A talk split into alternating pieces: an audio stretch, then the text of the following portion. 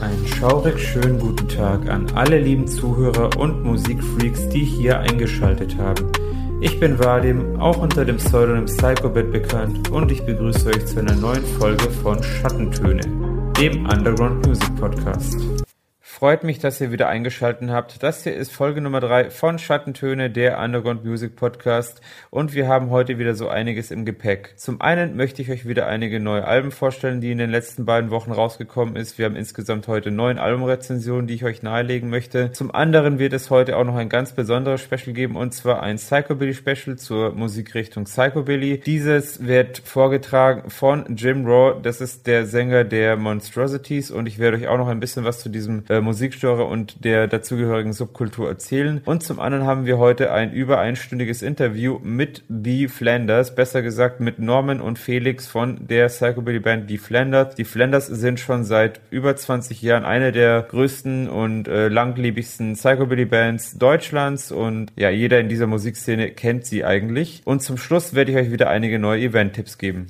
Wir fangen hier wieder an mit einigen Metal-lastigen Alben und beginnen mit einer Black and Death Metal Band mit dem Namen Nightcrowned. Dabei handelt es sich um eine vierköpfige Death Metal bzw. Black Metal Band aus Schweden, die hier mit Headern fährt, also einem schwedischen Titel, ihr zweites Album in bereits zwei Jahren veröffentlicht haben. Angelehnt ist diese Band an sehr klassischen Bands, wie sie aus den 90ern bekannt sind, unter anderem Dark Funeral oder auch Behemoth. Das Album selbst ist erschienen beim noch sehr jungen Berliner Label Noble Demon dieses existiert erst seit zwei Jahren und ist übrigens gegründet worden von Ex-Nuclear Blast äh, Patrick Walch. Und Nuclear Blast ist ja bekanntermaßen eines der größten Metal-Labels. Und mit Noble Demon hat dieses Label bereits 20 Veröffentlichungen in zwei Jahren äh, rausgebracht. Also wirklich eine große Menge. Head Fan ist rein mit schwedischen Titeln besetzt und auch die Lyrics sind rein schwedisch im Gegensatz zum Vorgänger Impius Viam. Das Album selbst ist wirklich extrem Black Metal bzw. Black and Death Metal lastig. Also es ist ist nichts für zarte Gemüter. Es, man bekommt ein schlagendes Gewitter,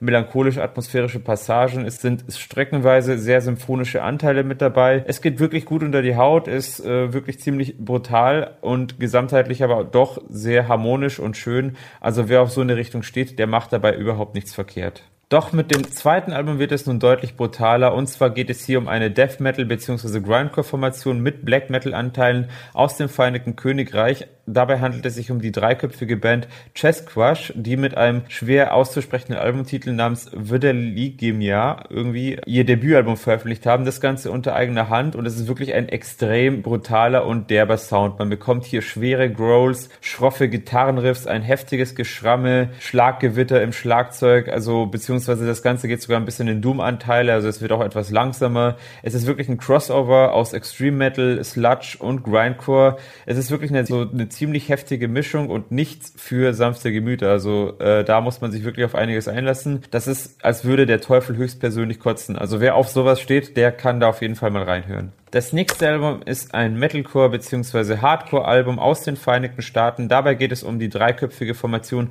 Fall 50 Feet, die mit Twisted World Perspective ihr Debütalbum bei Dark Trail Records veröffentlicht haben. Der Sound ist etwas anstrengend und auch teilweise abgehakt. Man hat einige Breakdowns drin, aber man kommt irgendwie auch nicht so wirklich rein, meiner Meinung nach. Die Shouts kommen zwar stark zur Geltung, verblassen aber bei den doch sehr präsenten Gitarrenriff. Das Ganze strahlt einen eher ungemütlichen Sound aus, also eine eher ungemütliche Atmosphäre. Man merkt auch ein bisschen bisschen Math-Rock-Anteile da drin. Es wirkt streckenweise doch kreativ, muss man jedoch auch zugeben, also mal auch ein bisschen was Positives hervorzuheben. Der Gesamtmix hätte jedoch besser ausfallen können, damit hätte das Ganze wirklich ein bisschen einen tieferen, einen besseren gesamtheitlichen Touch bekommen. Nun kommen wir zu einer lang bewährten Progressive Deathcore-Formation, ebenfalls aus den Vereinigten Staaten. Dabei handelt es sich um Born of Osiris, die hier mit Angelo Alien bereits ihr achtes Studioalbum in 15 Jahren bei Sumerian Records veröffentlicht haben. Diese Band hat bereits eine sehr sehr hohe und beliebte Fanbase und es ist wirklich eine stabile Band, die mit wenig Veränderungen irgendwie im Stil und auch im Line-Up einhergehen. Der Sound ist sehr eingängig, ist wirklich sehr gut produziert. Er macht auch nicht wirklich viel Unterschied zu vergangenen Releases. Also die Band weiß ihren Weg zu gehen, immer sehr straight gewesen. Das Klangbild ist sehr abwechslungsreich, hat einige ruhige, aber auch energische Passagen. Also der progressive Stil, der kommt hier wirklich zur Geltung. Der Deathcore-Anteil wird ebenfalls bedient mit wirklich harten Rolls und Shouts. Es ist wirklich ein ein cooles Album durch und durch und ich kann es nur empfehlen. Born of Osiris ist übrigens angelehnt an die ägyptische Mythologie und das lässt die Band auch inhaltlich sehr zu spüren. Nun kommen wir zum einzigen Punkrock-Album dieser Folge und zwar geht es um die fünfköpfige deutsche Band Plisken.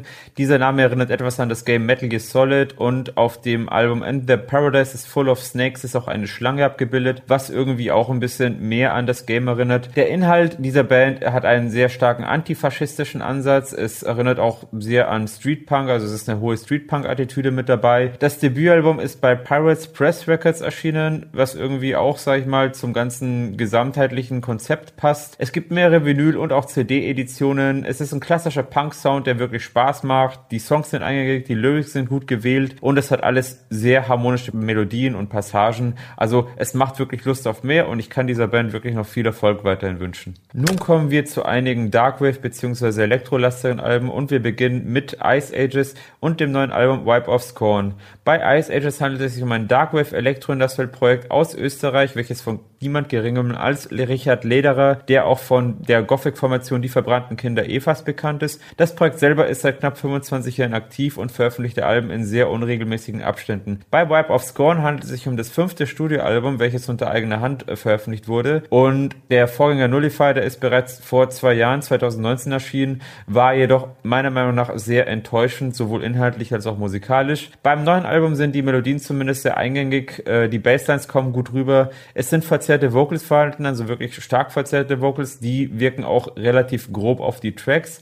Das Ganze hat einen abwechslungsreichen Sound, der harmonisch nicht zwar immer ganz rein aufeinander abgestimmt wird, doch deutlich besser wie beim Vorgänger zur Geltung kommt. Das Ganze ist jedoch auch etwas langatmig. Es hätte einen angenehmeren Mix vertragen können, muss ich auch wirklich sagen. Der Ansatz ist zwar interessant, doch auf Dauer ist auch dieses Album etwas anstrengend. Nun kommen wir zu einem meiner Favoriten dieser Folge und zwar geht es um die Künstlerin Lucia Cifarelli, die schon seit vielen, vielen Jahren ein langjähriges Mitglied der erfolgreichen US-amerikanischen Crossover-Band KMFDM ist. Diese hat jetzt mit IMI ihr zweites Soloalbum veröffentlicht und es ist tatsächlich das erste nach knapp 20 Jahren bei Metropolis Records und vor allem die Coveroptik wirkt wirklich sehr ansprechend, muss ich sagen, an dieser Stelle. Die Künstlerin selber hat bereits eine sehr große Fanbase. Sie selber strahlt, sage ich mal, auch einen sehr charismatischen Eindruck aus.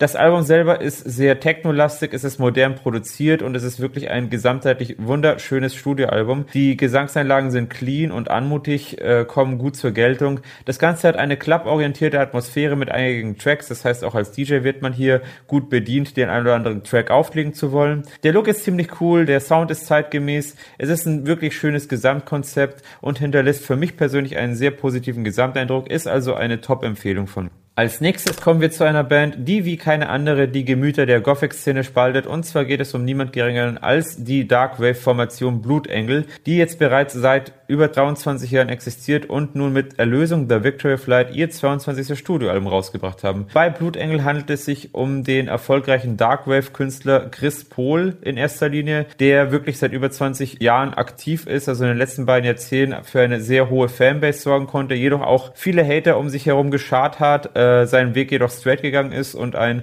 Erfolg verbuchen konnte wie kaum eine andere Band. Das heißt, wir pokern hier bei Schattentöne schon sehr hoch. Der Künstler selber ist bei Out of Line durchgehend aktiv gewesen und es ist auch das größte Label der Gothic-Szene.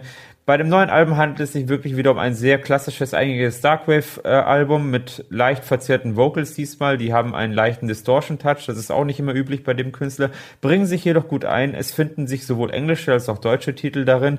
Ich persönlich finde, es ist eines der besseren Alben, welches mir wirklich gefällt. Die meisten, die Blutengel mögen, wird das Album auch gefallen. Vielen anderen wahrscheinlich wiederum nicht. Die werden Blutengel eh nicht hören. Aber mir persönlich gefällt es und ich finde, es ist eines der besseren Alben.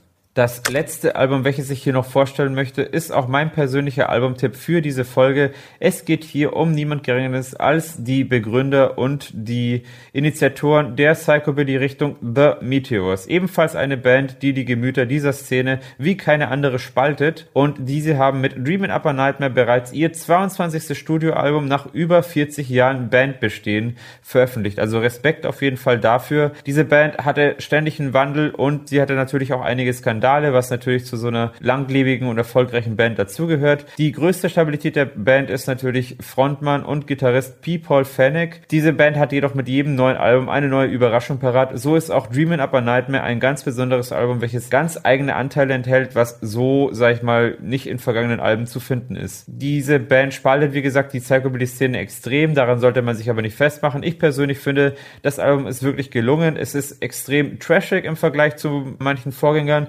jedoch deutlich angenehmer wie Power of Three. Man hat einige Garage Rock Anteile, man bekommt zur Mitte hin so einen smoothen Voodoo Vibe und auch zum Ende hin Oldschool Psychobilly Anteile, also alles wirklich eine abwechslungsreiche und schöne Mischung. Mir persönlich gefällt es wirklich sehr gut und ich als Fan dieser Band, das ist wirklich eine meiner absoluten Lieblingsbands, habe mich wirklich sehr gefreut, die fette limitierte Holzbox mit einer Menge Gimmicks und Merchandising zu erhalten. Kann ich nur empfehlen, mein persönlicher Albumtipp für diese Folge, den, den die Band eh gefällt, dem wird auch dieses Album gefallen und alle anderen können ja was anderes hören. Und damit kommen wir nun auch zu unserem Special der heutigen Sendung und zwar dem Psychobilly aus solches. Dazu möchte ich euch ein bisschen was erzählen. Was ist eigentlich Psychobilly und möchte das Ganze dann ein bisschen genauer ausgeführt haben von meinem Musikerkollegen, Freund und Außenkorrespondenten Jim Raw, der auch Sänger der Monstrosities ist. Und er wird euch da nochmal ein bisschen was Tieferes dazu erzählen, auch eine eigene persönliche Geschichte. Später wird es dann eben noch das Interview mit The Flanders geben, worauf ihr euch sehr freuen könnt.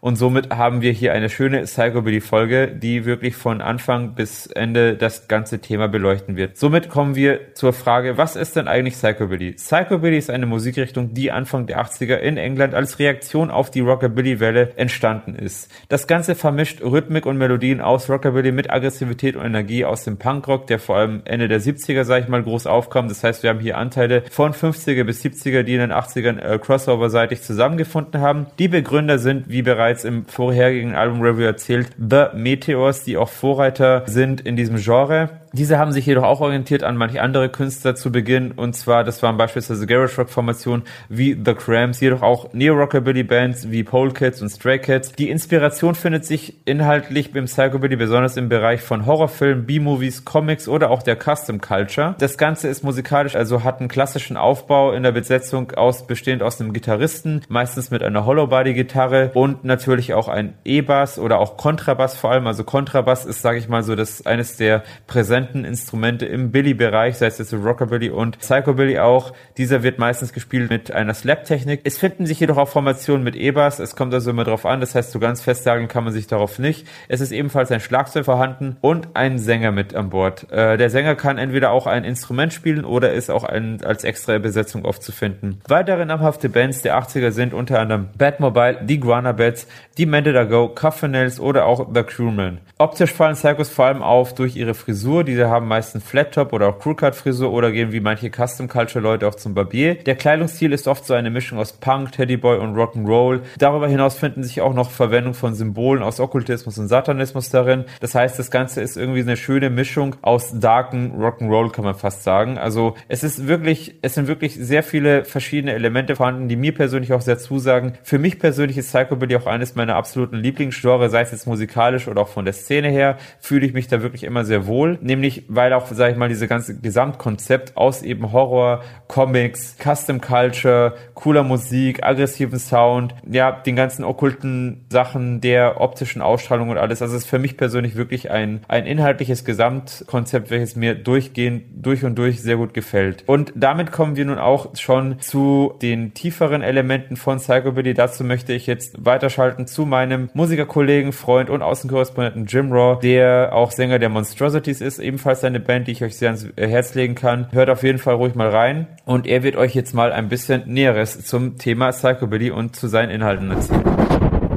Ja, hi erstmal aus dem schönen Innsbruck, Tirol alias Tirol, wie man es hier in Zeiten von Corona schön sagt. Danke für die Möglichkeit, äh, hier in diesem Podcast ähm, meinen Senf sozusagen beizusteuern. Was ist eigentlich Psychobilly? Ich glaube, meine erste Begegnung von damals sagt schon relativ viel über diese Subkultur aus. Deswegen werde ich ein bisschen eine kleine Geschichte erzählen. Ja, ich war gerade so ein 16-jähriger Teenie-Punk, mit einem Irokesen, äh, der die American Psycho und Famous Monsters von den Misfits kurz davor für mich entdeckt hatte. Und ja, irgendwie habe ich das äh, Psychobilly Revival ein bisschen mitgeschnitten und ja, here we go. Es war so 2005 oder 2006 herum, müsste es gewesen sein. Ähm, da war Bodhi vom Braindead, damals eine ziemlich ähm, erfolgreiche Psychobilly-Band aus unserer Umgebung war. Hat auf jeden Fall ein Demented Go-Konzert veranstaltet. Ich und meine Dudes bewaffnet mit einem Papier, ja, sprang in den nächsten Zug und fuhren zu dem Konzert. Gut bedient, dort angekommen, kam ich mir eher vor wie in, so einem Western-Saloon, als ich den, den Schuppen betrat. Zwei Psychos, die sich um eine geklaute Lederjacke stritten und anschließend sich was, so prügelten und an die Gurgel gingen. Es war relativ spannend. Aber kurz ein bisschen abgeschreckt von dieser Aktion. Gingen wir dann zur Bühne. Da haben auch die Hounded Prisoners gespielt, ähm, eine Vorband.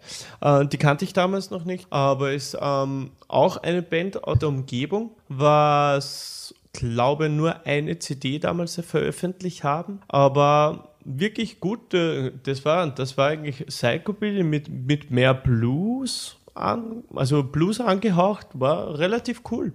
Und nach der Vorband waren alle schon, ja, haben alle schon relativ gut getankt, sag ich mal. Und jeder wartete auf Sparky und, und Co. Und da kam der Frontman auf die Bühne mit einem langen Mantel mit äh, so Leo-Muster, glaube ich. Und in der Hand schwingte er einen großen schwarzen Dildo einfach so. Das ist so richtig crazy, so für einen 16-jährigen kleinen Jungen, so, so wie mich. So, okay, ich war ein bisschen was gewohnt, aber so sowas habe ich e-, echt noch nie gesehen gehabt. Gleich nach den ersten Takten war er einfach dann auch ähm, wirklich ein fetter Wrecking Pit und kannte ich auch noch nicht, diese Art zu tanzen. Äh, war damals halt mehr Pogo und so im Prinzip gang und gäbe war. Und so mit Fäusten aufeinander einprügeln, war, war schon ziemlich witzig. Also es war faszinierend und aber spannend einfach. Ja, das war mein Point of No Return sozusagen. Und das hat mich, ja, das, das hat sich ein bisschen eingebrannt in, in mir und ja, danach war es dann schnell, ähm, so wie es es eben ist. Man fängt an, tiefer zu graben. Man geht in die CD-Shops. Okay, hat man nicht, hat man eine kleine Auswahl gefunden von den, von den Hellcat Records Bands. Danach werde ich nochmal auf diese Bands äh, näher eingehen. Und auf den Konzerten wurden dann auch relativ viel Platten verkauft und kam schnell dazu, sage ich mal, dass man die CDs äh, nicht mehr kaufte und dann anfing halt einfach Platten zu sammeln und Platten zu shoppen bei eBay oder, so, oder bei den Konzerten. War, war schon richtig spannend. Was ist jetzt nun wirklich Psychobilly? Wenn mich jetzt jemand fragt, welche Art von Musik wir jetzt hier mit den Monstrosities machen, ja, da antworte ich meistens mit, ja, es ist ein Mix zwischen 50s Rock'n'Roll, 77 Punk, bisschen Surf, aller Quentin Tarantino Soundtrack, würde ich mal sagen. Und das Ganze noch mit so Horrortexten. Ja, ungefähr so. Das ist für mich zumindest die Definition vom Psychobilly. Aber es gibt unterschiedlichste Arten von Psychobilly, wie Oldschool Psycho, Punkabilly, Neo-Rockabilly zum Beispiel auch, ähm, gehört auch in die Schiene. Also da gibt es wirklich viele Variationen, sage ich mal. Die Frage um die erste Band, die sich als Psychobilly bezeichnet hat, ist ein wenig umstritten, muss ich sagen. Für meinen Teil sind und waren es auch die Meteors aus Großbritannien, die mit mit der Meteor Madness EP und der großartigen In Heaven LP Anfang der 80er den Hype machten und viele Bands sich dann, ja, sie haben halt einfach ganz schnell ähm, viele Bands inspiriert damit. Ähm, mit diesem neuartigen Sound, weil man kannte eben Rockabilly, aber das war so, so Punk-driven und aggressiv und ja, das sind gleich relativ viel musikfaszinierte Leute, Musiker, also auf diesen Zug aufgesprungen, wie The Sharks, Frantic Flintstones, die vorhin genannten Demented Go, äh, Long Tall Texas Guana Bats, Caravans, äh, nur ein paar Bands der First Wave of Psychobilly zu nennen. Ja, in Amerika gibt es auch oft die Meinung, dass The Cramps die Urväter des Genres sind. Musikalisch finde ich allerdings, dass die Cramps immer mehr so eine 60s-lastige Band war. Also mehr von den 60s einfach inspiriert. Mit dem ganzen fuzzy Gitter-Sound und dagegen der europäische Psychobilly mehr dem klassischen Rockabilly und dem 50s Rock'n'Roll zugewandt war. Ähm, ist zumindest meine Meinung, ja. Und als starken Einfluss zählt man auch heute natürlich ähm, gerade in Amerika The Misfits. Die waren auch ja die Initialzündung für Horrorpunk und für Bands wie Bloodsucking Zombies from Outer Space aus Österreich eben auch oder auch The Brains aus Kanada oder Coughing Cats aus den USA. Die haben halt eine große Rolle für den gespielt. Das, das hört man, also die Influences hört man einfach äh, aus der Musik raus. Ja, die Szene, die hatte dann Anfang 2000er Jahre dann ein großes Revival wodurch auch ich aufmerksam geworden bin. Ich glaube, dass eben auch Hellcat Records relativ viel beigetragen hatte dazu, mit Bands wie Necromantics, Tiger Army, Horror Pops, dass auch äh, wirklich viele Punks, die damals eben so auf der Rancid, NoFX Schiene waren, irgendwie auch tatsächlich äh, den Anklang fanden und sich mit dieser Musik äh, beschäftigten. Oder auch Lonesome, der ähm, Satanic Storm oder Rock My Ass äh, Festival war, glaube ich, auch von ihm ähm, aber bin ich mir jetzt nicht mehr so sicher. War einfach eine geile Zeit und es sind halt einfach immer mehr Bands dazugekommen, also wirklich äh, Amerika, also eigentlich weltweit, ja, kann man sagen. Was zu ein, zum einen sehr kontrovers war auch, weil die alte Szene, sage ich mal, nicht immer die neuen Bands toleriert, was ja so ähnlich in jeder Subkultur mal ist, mehr, mehr oder mal weniger, ja. Von den alten Räubersgeschichten zwischen den Meteors-Fans, so Demented Go etc.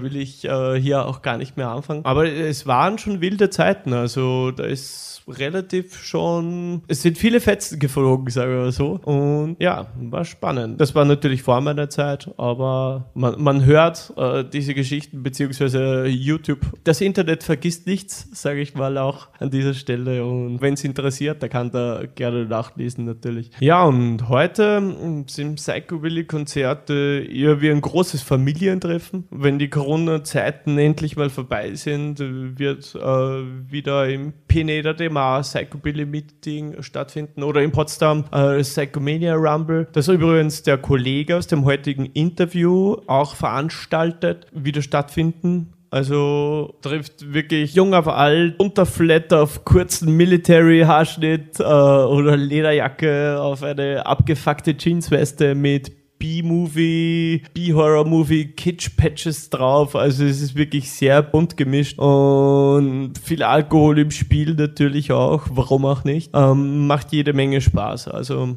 und im Endeffekt zählt einfach die, die Leidenschaft zu dieser, die Hingabe und die Leidenschaft zu dieser Musik. Und Psychobilly wird in irgendeiner Form bestimmt sein Comeback wieder feiern, da bin ich mir sicher. Hoffentlich bald. Und ja, für alle, die es, die Musik nicht Richtung nicht kennen, hört mal rein, supportet die Bands, kauft euch Material von, vor allem von jungen Bands, die Großartiges schaffen und versuchen auch diese Subkultur immer aufrecht zu erhalten. So viel also zu meiner Definition von Psychobilly und Cheers and keep on rocking und bis zum nächsten Mal. So, vielen Dank nochmal, Jim Raw. Äh, das hat wirklich sehr Spaß gemacht, dir zuzuhören. Nun kommen wir auch schon zum größten Teil dieser Folge und zwar zum Interview mit The Flanders, besser gesagt mit Norman und Felix Flanders. Norman ist der Leadsänger und auch einer der Organisationen des Psychomania Rumbles und Felix Flanders ist der Bassist äh, der Flanders. Also ihr könnt euch auf jeden Fall freuen, denn die Flanders sind bereits eine langjährige Band, also eine Band, die seit über 20 Jahren existiert und den Psychobilly auch in Deutschland, sag ich mal, irgendwo irgendwo größer gemacht haben, als der davor war, was auch eine sehr schöne Sache ist. Die Band ist wirklich lang bewährt, auch äh, gern gesehen, sehr beliebt, ultra sympathisch. Also freut euch jetzt aufs Interview. Ich wünsche euch ganz viel Spaß dabei.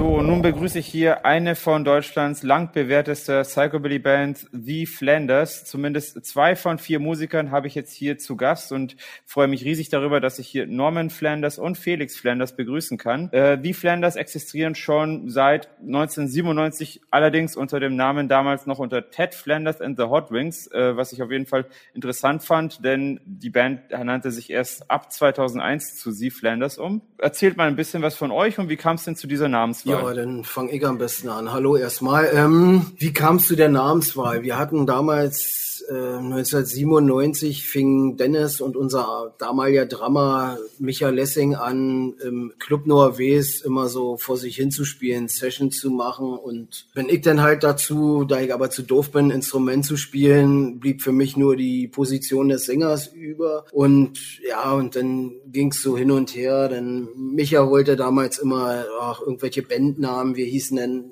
Flanders hießen wir, dann hießen wir Gumbles, dann Animaniacs. Als Micha sich dann entschied, die Band zu verlassen, haben wir uns halt auf Flanders geeinigt. Das haben wir dann kurzfristig in Ted Flanders und and the Hot Wings, das, das kam daher, ähm, eine Mischung aus Ted Herold und, und, und, und Ned Flanders sollte es sein und Micha hat damals ja eine, also der zweite Schlagzeuger hieß zufällig auch Micha, weil das, das war für uns einfacher zu merken.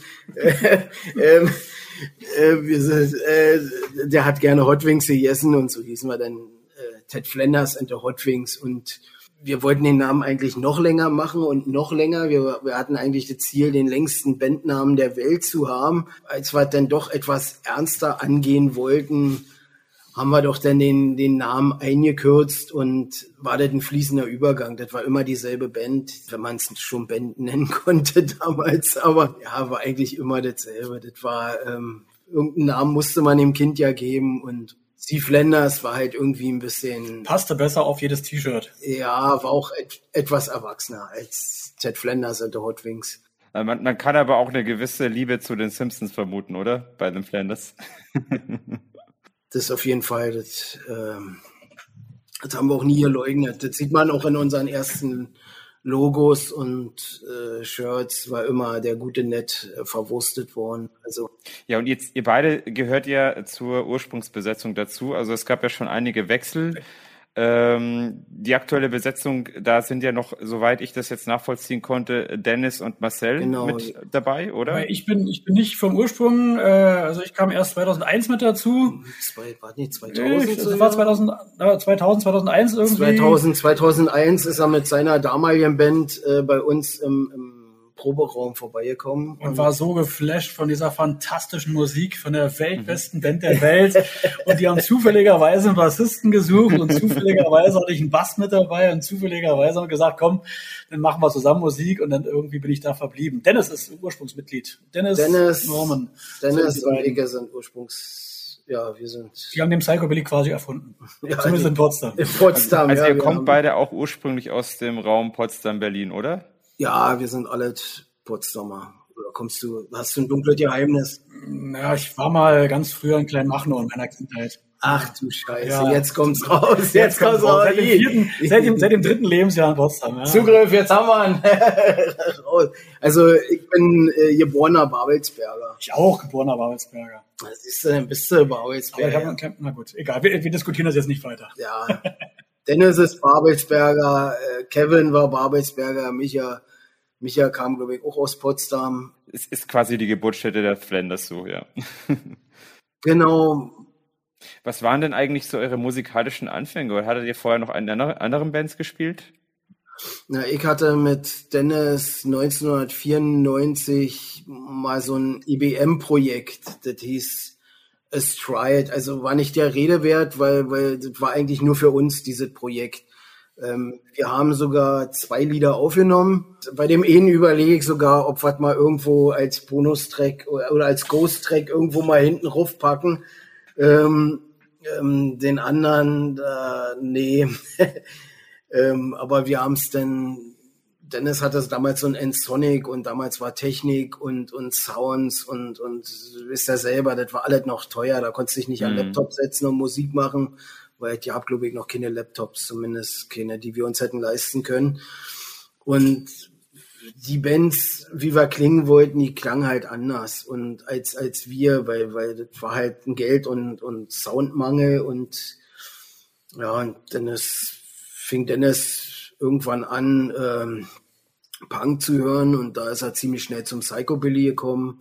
Mhm, mhm und okay mit, mit Punk konnte ich nicht viel anfangen, aber wo er dann mit, mit Sin, Godless Week Krebs und, und Slapping Suspenders um die Ecke kam und Quakes und sowas, da hat mich das auch sehr schnell überzeugt, dass das doch äh, die Musik ist. Vor allem, was ich an dieser Psychobilly-Szene mochte, ähm, dass sie so, so, so bodenständig war. Diese, diese ganze EBM-Szene, in der ich bis dahin unterwegs war, äh, wurde immer größer, immer kommerzieller durch, durch Bands wie Rammstein. Es gab eine Flut an neuen Bands, die, die einfach nur scheiße klang, wie Rammstein. Ähm, äh, ich konnte damit, ich konnte damit einfach nichts mehr anfangen. So, so die, die alten coolen Bands haben sich aufgelöst wie Nizza App oder wie, oder mhm. haben Techno gemacht wie Front 242, die dann auf immer anfingen, richtig beschissene Musik zu machen. Ähm, es war einfach nicht mehr, war nicht mehr meine Heimat. Ich habe mich nicht mehr da. Ich bin zwar immer einigen Bands treu geblieben, habe immer ihre Releases gekauft, aber aber es es war nicht mehr das, wo ich mich zugehörig gefühlt habe oder das so. Fand, das, das fand ich schon immer wahnsinnig interessant ähm, an dir, Norman, dass du wirklich so, dass deine Wurzeln eigentlich so dieser, dieser IBM e ist und du dann von diesem IBM e sozusagen in Psychobilly rein bist und du sagst ja selber der Dennis vom Punk und ähm, ja quasi aus, aus dem IBM e und aus dem Punk in Psychobilly rein, was ja irgendwie doch so recht, in recht familiärer Verbindung von den Fans und von der Kultur irgendwie so ein bisschen steht. Das finde ich eh immer interessant, ja, dass ich das so Dennis war aber vorher auch IBMer und ähm, wir haben auch beide seit der Kindheit, ja, Depeche Mode gehört oder, oder Ärzte. Also mhm. da hat's ja mit Ärzte hat's ja schon einige Schnittpunkte zum Psychobilly, unbewusst, aber, aber äh, Songs wie sie kratzt, sie klebt, sie stinkt, das ist ja 100% Psychobilly, da kann keiner was sagen und, und daher fiel es ja nicht so schwer, denn diesen, diesen Weg zu finden und da wir nach der Wende immer im, im Linientreu waren, wo wo, wo viel gute Musik von, von Psycho bis, bis, also da lief Killing Joke, danach lief meinetwegen ähm, Cassandra Komplex und, und dann Front und dann lief aber auch wieder ähm, Easy DC oder sowas. Dadurch war man schon sehr, sehr, sehr vielschichtig. Also dann, dann ging alles fließend ineinander über. Da hatte ich nicht gestört, wenn Philipp Boa kam. Nee, man fand's cool. Und äh, und dadurch war man sehr offen für Musik, eben nach der Wende, so, so, so mal, kannst du dir nicht vorstellen, so, so durchzuatmen. Du bist ja jung, aber, aber wir, für uns war das damals sehr begrenzt. Du hattest mal bei Maxi-Stunde konntest du mal eine Front-to-Fortune-Nummer durch Zufall aufnehmen. Und dann hast du gesagt, boah, geil. Und dann kamst du aber nicht an mehr Musik von denen ran, weil niemand das hatte. Und äh, das war irgendwie frustrierend. Und äh, äh, und mit der Wende standen auf immer alle Türen offen und, und du konntest die Konzerte sehen und mit dem Beste, was passieren konnte. Ich war auch gerade im richtigen Alter mit, als ich 17 war, gingen die Grenzen auf und, und als ich 18 war, waren dann auf immer Frontline Assembly hier, waren Depeche Mode auf Tour, waren, man konnte Krupps sehen, man konnte, Nizza App kam erst 91, ähm, aber, aber das war schon toll, auch, auch Front war dann da mit, mit Autogrammstunden noch im WOM und so. Das waren schon Erlebnisse für, für äh, junge Neuwessis. Also war, mm, mm. das war schon was Besonderes. Also, und das hat mich geprägt. Also war nie, dass ich immer nur eins gehört habe, ähm, sondern was Gutes, das höre ich und was Schlechtes höre ich nicht. Also das ist, ist, da ist mir auch egal, welches Label draufsteht. Ob das die Musik ist oder die Musik, sie muss mir gefallen. Genau, das ist auch eigentlich eine sehr gesunde Einstellung. Ich meine, darum geht's ja auch irgendwie so ein bisschen bei uns bei äh, Schattentöne, dass wir einfach so Bands und äh, ja, Künstler besprechen, die halt nicht wirklich jetzt nur im Vordergrund stehen oder einen großen Namen haben und äh, wo wirklich ein Herzblut dahinter steht. Und das merkt man auf jeden Fall auch bei eurer Musik. Also ihr habt ja schon einiges äh, herausgebracht. Ähm, mich interessiert persönlich auch noch oder generell auch unsere Hörer bestimmt, wie ihr euch denn so kennengelernt habt. Vor allem ihr zwei vielleicht, wenn ihr sagt, okay, ihr seid ja wirklich zu der Anfangszeit von The Flanders Adidas, äh, also als die Namensumbenennung kam, eingestiegen. Also ja, sehr gerne. Wie, wie seid ihr denn, wie habt ihr euch kennengelernt? Ja? Genau, ich hatte ja unser jetziger Schlagzeuger Marcel, mit dem hatte ich äh, vorher meine erste äh, Punk, Hardcore, wie auch immer Bands. Äh, das heißt, dann trennten sich irgendwann die Wege. Äh, 1997 gründeten sich halt Flanders auf ihre Weise. Da kann dann Norm wahrscheinlich mehr zu sagen. 2001 bin ich dann dazu gestoßen oder 2000, 2001 genau. diesen Dreh irgendwie. Genau, wir hatten, da war diese Flat Flatrate Bumsen in, in Ulrikes äh, ja, äh, Swinger Club ja, und dann dachte ich, ey Mensch, genau. der passt doch zu uns. Super, genau, Mensch, der hat ja so einen kurzen.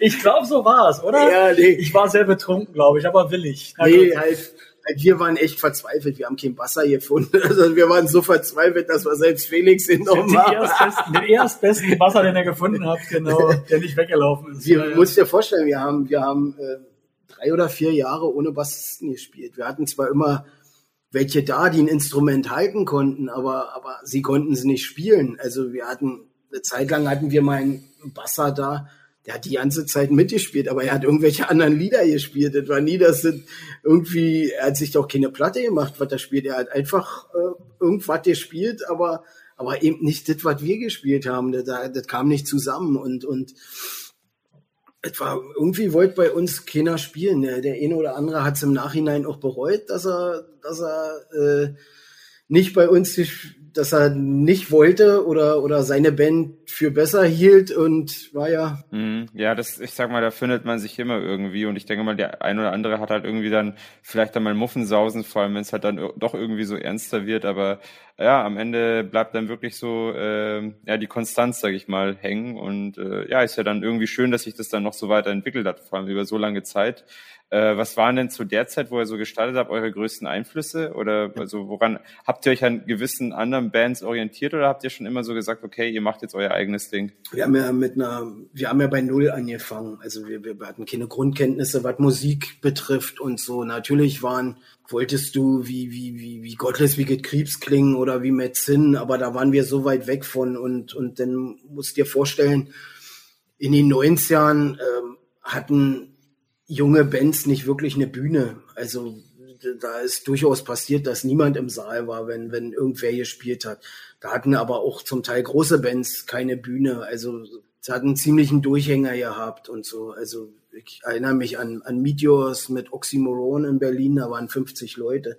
Ähm, das, ja, das ist ja schon eigentlich recht wenig. Jetzt ja. sind wir manchmal brechend voll. Und dann haben wir sie zum Beispiel mal, mal dann haben wir sie mal in Cottbus gesehen, da waren äh, fünf zahlende Gäste. Was mich dann beeindruckt hat, dass Köfte eben trotzdem voll durchgezogen hat damals und, und eine super Show gemacht. Metzin waren damals schon so äh, jemand, wo ich hingeguckt habe und was ich, was ich richtig gut fand. Also das war so, äh, hat, hat mir, hat mir immer imponiert, was sie damals gemacht haben mhm. und so. Mhm. Also die waren da auch, sie hatten gerade auch ihre Hochphase da, also das wurde immer größer und immer größer und du hast gemerkt, ähm, das könnte was ganz Großes werden. Ich bin der Meinung, äh, mit Zinn hätten, hätten wir eine Nummer wie Beatsticks werden können in Deutschland, wenn, wenn, wenn sie das irgendwie ein bisschen cleverer und mit ein bisschen mehr Glück gehabt hätten, hätten die eine ganz große Band werden können. Also das Potenzial hatten sie auf jeden Fall. Es ist auf jeden Fall eine der wenigen Psycho-Bands, die, sag ich mal, auch auf größeren Events spielen, wie jetzt beispielsweise Wacken oder so, also wirklich auf Metal-Festivals äh, und sowas. Das siehst du eigentlich kaum. Hey, wir haben auch schon mit Creator gespielt. ja, ach so, ja. Okay, wie kam es denn dazu? Das ist ja mal interessant. Ach so, ne, war bei Haltestelle Woodstock. Ich, ich, da wurden wir, da wurden wir gebucht. Also da wurden, wo, haben wir eine Anfrage bekommen und da wurde auch bandintern durchdiskutiert, ob wir diesen Gig spielen. Dann habe ich gesagt, ey, da sind 200.000 Zuschauer an diesem Wochenende. Ich sag, was, wenn nicht diesen Gig spielen? Also da, da hat sich der kleine Norm eh mal durchsetzen können, dass wir das Ding dann doch gespielt haben, weil wir hatten, irgendwas hatten wir den, Wochen, also so eine Woche vorher schon Endless Summer mhm. oder wir, wir sind ja eine sehr faule Band, die nicht viel spielt und die, die, die mehr Konzertanfragen bekommt, als sie wirklich machen. Okay. Das, ist, das können wir sogar belegen. es wurde immer mehr limitiert. Also da war schon, wir hatten schon richtig gute Anfragen, die wir nicht gespielt haben. Aber aber Woodstock, Haltestelle Woodstock, das haben wir gespielt, weil das war, das war irre in so einer 80 Meter breite Bühne. Ist auch bei YouTube zu sehen. Wir waren dann zwar die erste Band, die den Abend da gespielt haben, aber das war egal. Das wurde immer voller und, und die haben dich auch überall gesehen. Überall auf dem, auf dem Parkplatz waren, waren äh, Leinwände aufgebaut und so. Und das war schon irre. Das war ein mm, wow. Erlebnis, das kannst du mit keinem anderen Konzert vergleichen. Das war, ähm, ja, Das glaube ich gern. Und ich meine, ihr habt ja schon eigentlich schon so euren eigenen Sound äh, geschaffen, muss ich auch zugeben. Also äh, wenn man irgendwie The Flanders hört, dann denkt man nicht an irgendeine andere Band, sondern dann ist es wirklich ein äh, krasser Wiedererkennungswert. Und das schafft ja, sag ich mal, noch nicht jede Band. Ähm, war euch eigentlich von Anfang an klar, dass ihr Psychobilly machen wolltet, als ihr gestartet seid? Oder habt ihr da irgendwie, ähm, ja, oder hattet ihr auch mal Tendenzen zu sagen, ihr geht in eine andere Richtung? Sollte eigentlich schon, wir wollten so gut wie möglich versuchen, wie die anderen zu klingen. Also das war schon so, so der, der, der Ursprung. Das ist natürlich, wenn man die alten Demos hört, auch ohne Schlagzeuger und, und wir haben die ja, die Demos sind ja auch keine richtigen Demos. Wir waren jeden Tag irgendwo aufnehmen und haben dann 20 Songs hintereinander weggespielt. Also wow, okay. ähm, das, war eher Sport als, als Musik machen. Äh, das kann man jetzt nicht so als Demos, die man irgendwo hinschickt oder so, sondern ähm, Komm, so ist die erste Platte auch entstanden. Ja. 20 Songs am Stück. ja. Nee, bei der ersten haben wir uns echt zurückgehalten. Da haben wir eben mal vier Songs an zwei Tagen aufgenommen, die B-Seite. Äh, und dann noch mal sechs bei Liebchen. Das waren dann die A-Seite, wovon äh, zwei ja dann auf CD noch kamen, ähm, als Bonustracks, genau. Und auf Platte waren nur acht Lieder. Das irgendwie so, oder mit Intro vielleicht neun, ich weiß es gar nicht mehr. Ich höre die so ungern, unsere erste Platte. ich glaube, ich glaub, so geht's jedem Künstler, so geht's jedem Künstler. Also die Demo-Qualität kann man dann später nicht mehr hören. Also wenn man seine eigenen yeah. alten Songs schon zu sehr durchgehört hat. Ähm, und Felix, du als Bassist der Flanders, ähm, spielst du eigentlich noch andere Instrumente oder bist du auch in anderen Bands aktiv gewesen? Äh, gewesen, ja. Also er hat ja schon gesagt, irgendwie in einer Schule fing es an, da hatte irgendeiner eine andere Band, äh, ein Klassenkamerad und da muss man natürlich einfach der Coolness wegen eine eigene mhm. Band gründen. Die hieß dann auch äh, völlig räudig und genauso klang sie dann auch. äh, denn äh, irgendwie halt mit unserem jetzigen ähm, Schlagzeuger zusammen äh, auch eine Band gehabt, davor noch mit eine Punkband äh, mit, mit Fleisch zusammen von Cherry Bomb. Mhm, mhm, äh, und äh, dann irgendwie zu den Flanders äh, gekommen und jetzt noch so, so ein bisschen Nebenprojekt, äh, was so mit Marcel und ähm, einem ja, einem, einem, ja. einem neuen Flanders sozusagen, noch ein Nebenprojekt, äh, was wir auch schon seit zehn Jahren, elf Jahre jetzt schon betreiben. Wir haben erfolgreich geschafft, äh, zwei Konzerte bisher zu machen äh, und haben in den elf Jahren es geschafft, ganz viele Songs äh, halb aufzunehmen, aber nicht fertig zu kriegen. Ähm, das geht dann eher so in die, in die äh, ja, bisschen mehr Mainstream-Rock-Ecke, so ein bisschen mehr rein. Ähm, aber sagen wir so, das Herzblut schlägt äh, sehr klar seit gut 20 Jahren für Flanders. Ja. Ich hatte auch noch zwei Nebenprojekte. Ja, stimmt. Die waren fantastisch. Also eins war Morbid Talking. Mega erfolgreich. Äh, mit Richie von den Bloodsucking Zombies zusammen, so, so ein Spaßprojekt für, für, ja, ja, zu Bloodsucking Zombies, dann zum 15-Jährigen von Flanders haben wir nochmal gespielt und dann irgendwann noch auf den Psychomania und, ähm, etwa dann, also dann war der Gag auch, äh, der Drop gelutscht. Also äh, Psychomania war dann natürlich der Höhepunkt, weil die Leute wussten, was sie erwartet und so. Das hat schon Spaß gemacht. Und dann hatte ich früher noch eine äh, Fäkalpop-Band, äh, äh, Speichler, äh, kennt, vielleicht kennst du die. Wir, wir hatten so so in, in One-Songs äh, so Deutschmaschine in Waschmaschine ja, umgeschrieben ja, und Technoman ja. und Toilettenman. Und, Ach du was? Ähm, mein Nachbar wohnt neben mir. Hilfe, mein Nachbar wohnt neben mir, ja. Und und meine Eltern sind Geschwister und, und äh, ja. War mir das war so, gar nicht so, bewusst, so, dass du das äh, warst, ja. ja, das war, ja, ja, ich war der, der Luke Rosenberg in dieser Band jetzt. aber ähm, das, das war rein ein Spaßprojekt, ohne, ohne irgendwelche Ambitionen. Wir haben zwar auch ein paar Mal den Müll live vorgeführt, ohne äh, nur auch unverschämterweise nur eine Sekunde dafür zu üben oder, oder sich in irgendeiner Form. Also das war eigentlich pure Anarchie auf der Bühne. Und aber kam immer gut an. also man, man, weiß ja so auch so, so, so, so, große Bands wie Duff haben auch vorher nie geprobt, von daher kann das immer, kann das immer was Großes werden. wenn man sich da nicht zu hohe Ambitionen Ja, ich würde jetzt ja. sagen, dass wir schon größer als Duff waren. nee, ja, und, und, und Und äh, ja, mo momentan äh, sind so, so zwei Projekte in der Pipeline. Mal sehen, ja, was draus okay. wird. Aber also, da, so, da willst so, du oder da wollt ihr uns nicht zu mehr verraten dazu, oder?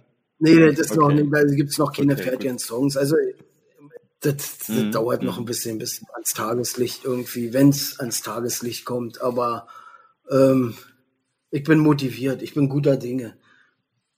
Ich kann ja eh nur singen. Ich bin ja immer der passive Teil. Ich ja, ihr seid ja schon so lange dabei. Also äh, die Kreativität scheint bei euch keine Grenzen zu haben. Das finde ich ja eh immer wunderbar. Äh, was bedeutet denn eigentlich Psychobilly und die Szene für euch? Ja, schwierig. Also ich, ich bin ja nun auch Veranstalter und Veranstalter ist der beschissenste Job, den du in einer Psychobilly-Szene haben kannst, weil du Bands von der anderen Seite kennenlernst, die nicht jeder kennenlernen sollte. Das heißt nicht, dass alle, aber manche, manche sind schon, du hörst die danach nicht mehr. Und, und bei mir ist viel kaputt gegangen in, in, in, in 13, 14 Jahren, Psychomania, Rumble. Bin auch nicht so, ich bin da kein, kein Arschkriecher oder so. Ähm, ist, ist schwierig, aber ich mag die Leute mag ich. Das ist immer so, das hat, wo Marcel zu uns kam, war, da hatten wir das erste Konzert in, in wo haben wir denn da gespielt? Beim Andreas ähm, in, wie hieß denn das Netz? In Lünen. Mhm. Ja. Und er war so schockiert, dass ich die Hälfte der Leute vor Ort kannte. Also du fährst da sechs, sieben Stunden und, und kennst, ja, das ist halt so. Das ist halt, das ist schon, ist schon wie eine Familie. Ja. Also so, ähm, ist schon cool und, und ich bin auch mit vielen Bands cool und mag die und so, aber ein paar, das ist mir mm, kaputt hier. Mm. Also das ist, das ist schwierig. Das ist so, das hat mich ein bisschen, das hätte ich damals als Fan nicht gedacht. Das ist so, aber das ist halt das, das Menschliche und äh, deswegen versuchen wir auch als Band uns immer so respektvoll wie möglich dem Veranstalter gegenüber zu benehmen. Also so wie man zu uns ist, so sind wir auch. Genau. Also ich denke auch, dass so ein gegenseitiger Respekt in jeder Szene, in jeder Subkultur wichtig ist. Und ich meine, das, was du sagst, zum einen dieses familiäre, das hast du in äh, mehreren Subkulturen auch, also wirklich zu sagen, hey, es, es wächst da wirklich was zusammen, weil es ist leider auch so, dass, äh, und es, darüber reden wir auch bei Schattentönen, es ist auch so, dass, äh, dass viele äh, Szenen, sag ich mal, da immer mehr am Aussterben sind, beziehungsweise sich die Leute immer, immer weniger Leute, sag ich mal, sich für, für subkulturelle Musik ähm, ähm, ja, interessieren und vor allem muss man da, denke ich mal, auch als Fan, sage ich mal, sowas zu schätzen wissen, wenn jetzt ein Veranstalter sowas Großes organisiert und auch von den Bands sollte man natürlich auch gewissen Respekt erwarten und ich meine, es entsteht, glaube ich, auch so eine Art Erwachen, kann ich mir vorstellen. Also wenn du lange Zeit in einer in einer Szene unterwegs bist und dann siehst du vielleicht manches von der anderen Seite, ähm, genau, dass du dann vielleicht anfängst, die Dinge ein bisschen anders zu sehen. Aber ich denke mal, so dieser eigentliche Geist des Psychobilly, den tragt ihr beide ja schon noch in euch, oder? Also den ursprünglichen. Ja, ja, ja mhm. klar. Muss ja, ja. Psychobilly, die Musik, die wir machen. Oder so. ich dachte, wir machen Schlager. Nein, nein. Völlig auf dem falschen Fuß hier. Ich überhaupt darüber geredet gerade. Psychobilly noch nie gehört, keine Ahnung. Ja, ja, komische Sachen gibt's hier. Also wir waren, kann ich noch mal kurz sagen, wo wir, angef wo wir angefangen haben, haben wir unsere Musik kranke Billy genannt, weil die einfach nur krank war. Also dann, äh, anstatt Punke Billy, kranke Billy und dann sind wir halt zum Punke Billy mutiert und ja, ob wir heute Psycho Billy sind oder nicht, ist uns eigentlich egal. Wir, ob, ob wir denn Wave-Einflüsse haben oder, mhm. oder eine elektronische Remix-Platte machen, das ist mir egal. Ich mache heute, ja. ich, wir machen das, worauf wir Bock haben und, und, Sehr und ich ich bin da, glaube ich, der, der, der noch am, am meisten vorantreibt in alle Richtungen, der da äh, ziemlich hemmungslos ist, was Gastsänger angeht. Also, dass ich äh, völlig um die Ecke denke und, und einfach Bock habe, auf mit Leuten was zu machen, die keiner erwartet. Ja, deswegen freut man sich immer wieder auf was Neues von das euch, muss ich sagen. Macht mich glücklich. Das ist sehr schön zu hören. Äh, wo nehmt ihr jetzt persönlich eigentlich so äh, die Inspiration für neue Songs oder wie entstehen denn eigentlich so Songs bei euch? Äh, Norman, bist du derjenige, der sagt, okay, du äh, denkst dir vorab äh, Lyrics aus oder gibt es erst den Instrumentalteil oder wie entsteht denn sowas bei euch eigentlich immer? Weil so eine Band ist schon ein komplexes System eigentlich. Also ich, wir haben, wir haben wir haben, wir haben ein, noch einen fetten Ordner mit Texten. wir, haben, äh, wir haben unendlich viele Texte. Ähm, Im besten Wörterbuch Englisch. Im besten Wörterbuch Englisch. Ähm, denn, denn ich, ich habe, glaube ich, ein komplettes Album auf Deutsch schon geschrieben. Also nur die, nur die Texte, also zehn, zwölf Lieder, die jetzt auch zwölf Jahre rumlagen und, und wenn ich denn, wenn du denn mal so zehn Jahre später wieder raufguckst, dann sagst du, ach du Scheiße, das kannst du jetzt nicht mehr singen, äh, mit fast 50, ähm, äh, aber äh, im, im Grunde so, so, so, so, so Dennis ist schon so, so der musikalische Kopf, so, so, wir, er kommt mit einer Grundidee mhm. und, und wir arbeiten das dann eigentlich zusammen aus und sagen, äh, entweder das wird was, aber, aber so eigentlich das Grundgerüst schleppt Dennis immer an. Dann wird geguckt, mhm. welcher Text halbwegs passt, äh, ähm, ähm, und, und so, so passiert es bei uns. Mhm, mhm, das heißt, ja, es entsteht aus der Gitarre, aus der Melodie heraus dann quasi. Genau, Dennis ist da, ist eigentlich der musikalische Kopf von uns, wenn du wenn nicht so willst. Das, das, denkt man immer gar nicht, aber weil er so, so ruhig und zurückhaltend ist, aber der ist eigentlich. Äh ich verstehe die Songs dann immer erst im Studio. ja. Ich bin manchmal bei den Songs so völlig so geschockt, wo ich denke, was soll das werden? Äh, das geht mir dann sehr, sehr lange so. Und äh, mhm. quasi, wenn der Song dann so fast fertig ist, wenn ich dann das erste Mal äh, den wirklich äh, aufnehmen muss, ja. dann verstehe ich ihn manchmal. Und dann denke ich, Mensch, der ist ja gut. Ja, das ist irgendwie ganz verrückt. Also, äh, ja, dann merkt man immer, dass Norm und Dennis äh, irgendwie doch einen Draht miteinander haben. Äh, die haben dann schon alles im Kopf, äh, wo ich sage, was soll das werden? Und dann kommen fantastische Songs raus, die ich heute sogar äh, wirklich mag, die ich äh, vorher gar nicht spielen wollte. Siehst du, in der Punkt, an dem mhm. Felix die mag, da finden wir sie wieder scheiße und würden sie am liebsten vom Album schmeißen. Verdammt, verdammt, ja, gut, okay. nee, Nee, ach, ja, so, so ist eigentlich, ähm, ist natürlich, wir waren, wir waren früher ein bisschen, bisschen schneller. Also jetzt, jetzt hat man wirklich jahrelang mit einem Album gekämpft und äh, Never Ending Story war wirklich unser Horroralbum schlechthin. Also wir haben das, glaube ich, zum Teil fünf, sechs, sieben, acht Mal aufgenommen. Dann, dann, dann, Dankeschön. Dann wurden mal, wurde der Laptop geklaut, dann hatten wir irgendwelche anderen Probleme, dann, dann äh, hatten wir hatten wir einen Produzenten, dann äh, war, war, war man dann aber an dem Punkt, wo dann selbst Dennis gesagt hat, du, wenn, dann soll der doch das auch noch die Gitarre spielen. So, das hat doch nichts mehr mit unseren Liedern zu tun. Und, und das mhm. war dann letztendlich auch so, das, das hat sich nicht mehr ehrlich angefühlt. Das klang zwar fett und alles, aber das war nicht wir. Also wir sind, wir sind von Hause aus fett, aber nicht vom, vom Sound her. wir sind vom Körper fett. Aber, aber äh, waren wir dann noch an dem Punkt, wo ich dann mal gefragt habe, wollen wir, ob wir das Album nicht einfach wegschmeißen wollen. Also ob wir nicht lassen wollen einfach mit neuen Songs anfangen, um, um nicht dran kaputt zu gehen oder so an diesem Album. Also das, das ist so, du, du trägst das wie eine Last mit dir rum und, und das war wirklich schwierig. Ich kann es eigentlich nicht genießen. Ich bin nur froh, dass es fertig ist. Das war bis ja. zum letzten war ein Krampf, ob wir denn äh, verschiedene Mixer hatten, wo, wo dann immer wieder endlos schleifen. Und es war auch ein Kompromiss definitiv, weil, weil wir einfach kein Geld mehr zum Schluss hatten. Mhm. Also wo man sagen musste, okay, ja, reicht. Hauptsache fertig. Und dann ging's, dann ging's ins Presswerk, dann, dann, dann kommt da irgendwann diese Testpressung an. Und dann sind da auch noch Fehler drauf und dann denkst du, irgendwann hört die Scheiße nie auf und du bist nur noch, du bist nur noch frustriert. Und, und äh, aber ja, am Ende ja, Haken jetzt hinter und und aber das ist wirklich wir haben uns noch nie so schwer getan mit Songs. Wir haben dann zwischenzeitlich haben wir beiseite gelegt, um, um, um wirklich, dass die Band auch nicht dran kaputt geht, weil du immer dieselben Songs und wieder bei Null anfangen. Dann hatten wir ja schon, waren wir schon relativ weit mit den Aufnahmen, dann ist Kevin ausgestiegen, dann dachte okay, wenn jetzt Marcel dazu kommt, dann sollte Marcel auch das Schlagzeug spielen.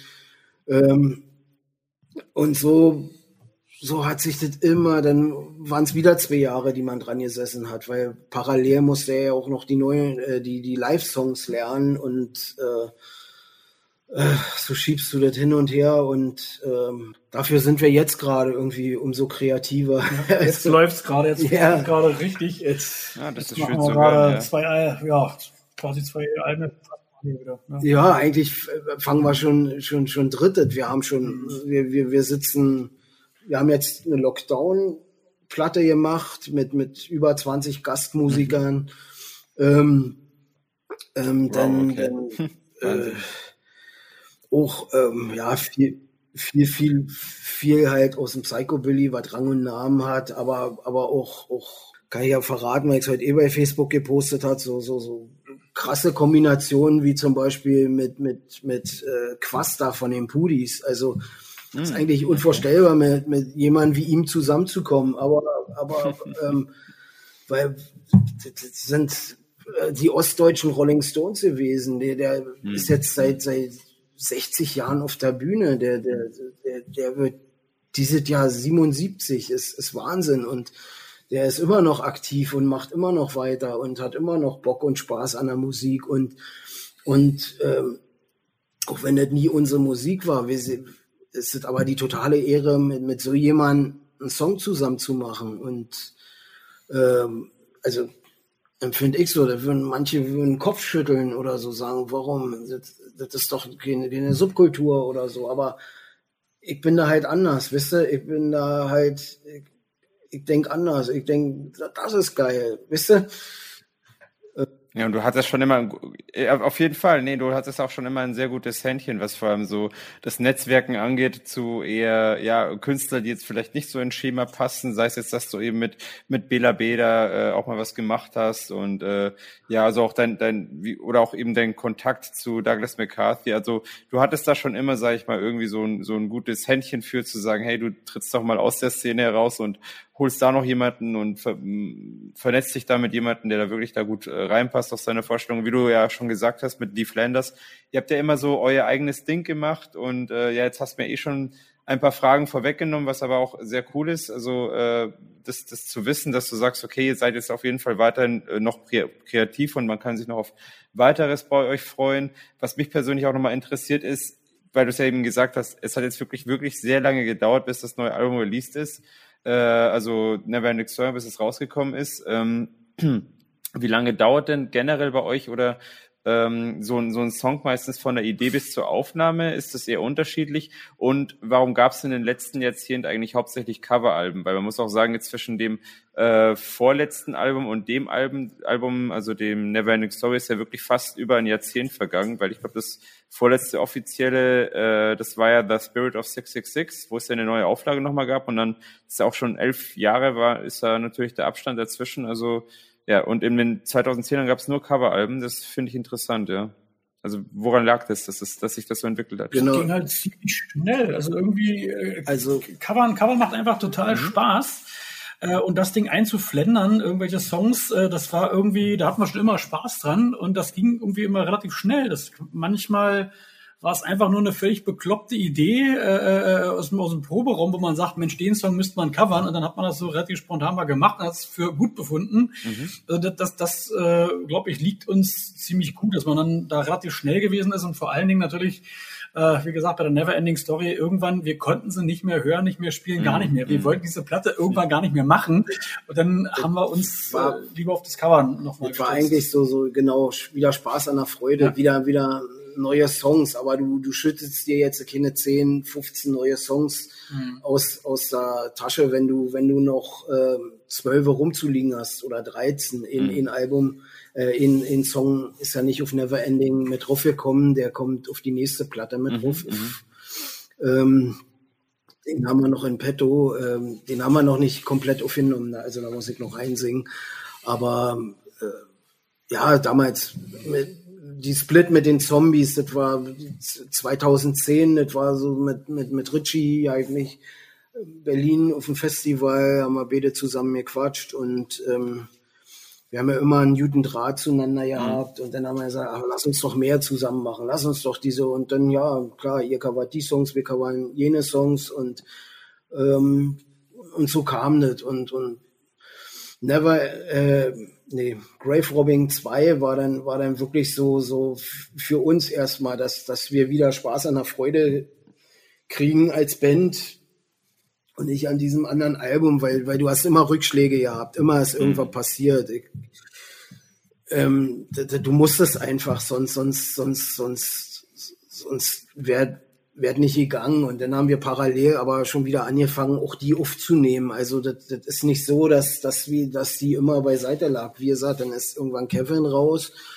und, und dann fingen wir halt wieder bei Null an. Und, ähm, und äh, ja, so, so, so Cover-Songs, das ist manchmal manchmal dämlich. Dann kam Dennis, fängt an, Personal Jesus von Depeche Mode zu spielen. Sei, boah, sei, man, den covern doch alle. Gut, da haben wir Enjoy the Silence genommen. Wir haben dann auch Brains gecovert, dann zwischenzeitlich und so, aber sonst weiß ich nicht, wie, wer noch. Ähm, und na, ich sage, oder, dann war so die Idee, ach, da könnte man auch, auch ein Video zu drehen. Ne? Das ist doch ja nicht so, so aufwendig und so. Und dann habe ich gesagt, okay, wir machen aber nur ein Video, wenn Achim Menzel mitmacht. Mhm.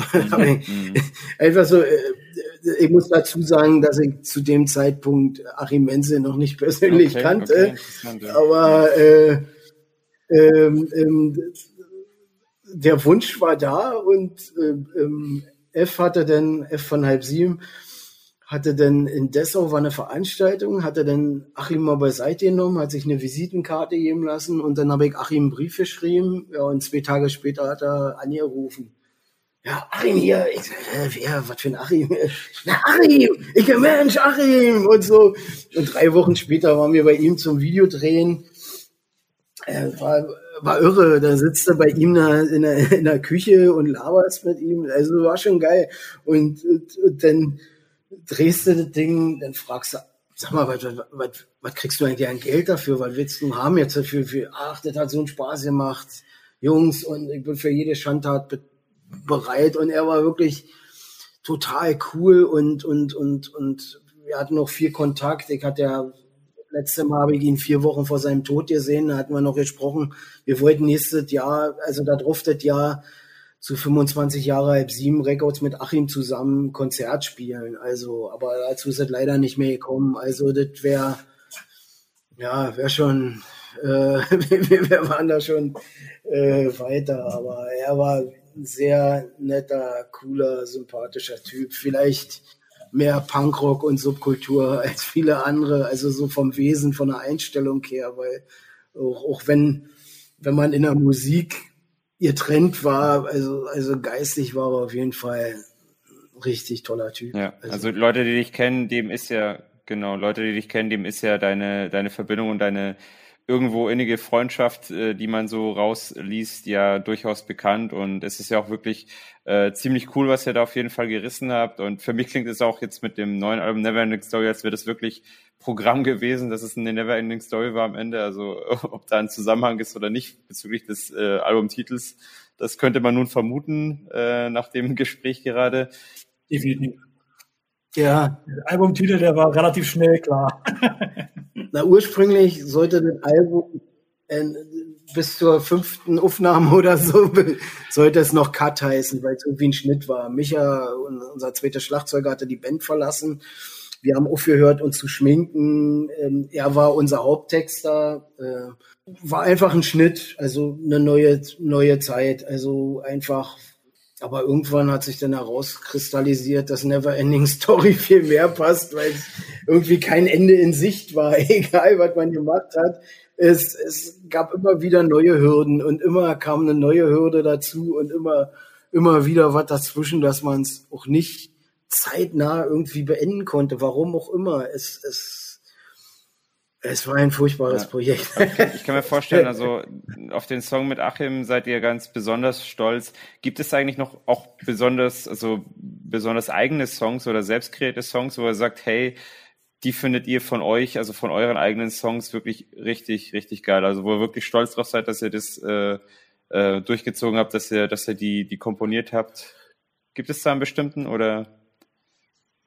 Ein ganzes Album vielleicht? Oh, da gibt's viele. Hm. Da gibt's, gibt's, gibt's, ähm, was, was, wir nehmen ja gerade eine Best mhm. of auf, weil es uns nächstes Jahr 25 mhm. Jahre mhm. gibt. Und, Wahnsinn, und ja. wir haben viele Songs unter ganz schlechten Bedingungen aufgenommen oder unter Zeitmangel oder weiß ich was und, und Geldmangel und, ähm, und die wollen wir einfach nochmal in schön aufnehmen und äh, Songs wie Amok oder Jack the Ripper, die, die klingen ja ganz anders, wenn, wenn, wenn wir die jetzt spielen und, und die, die, als die ursprüngliche Idee war. Und da gibt's einige Songs, die, die sind auch Lieder, wo dann äh, Micha, unser Schlagzeuger, hatte sich damals immer gegen Metronom gewehrt und dann hast du Schwankungen und, und bei eben meiner Lieblingssongs Mother da hörst du zum mhm, Schluss mhm. so sehr, dass, dass ich den unbedingt nochmal aufnehmen will, weil, ähm, weil es eigentlich eine tolle mhm. Nummer ist. Also das ist einer unserer schönsten Songs, finde ich, vom Spirit-Album. Nur die Schwankungen. Wir hätten einfach nach vier Minuten die Scheiße ausblenden sollen. Äh, jetzt Kinder ja vielleicht so gemerkt, aber ich merk's halt. Ich höre jedes Mal und, und äh, das, aber gut, Micha war so. Man konnte es nicht ändern. Er hat sich da hier gewehrt. Das ist Kunst. Und, ja, schön, schön, echt. Das, ja. das muss man wirklich du, ja. sagen, eine wirklich schöne Sache. Äh, lass uns mal ein bisschen auch noch über das Psychomania Rumble quatschen. Ähm, das Festival gibt's jetzt doch schon ziemlich lange und leider ist es jetzt aus, aufgrund der aktuellen Situation zweimal ausgefallen. Wir drücken alle die Daumen, dass es nächstes Jahr stattfindet.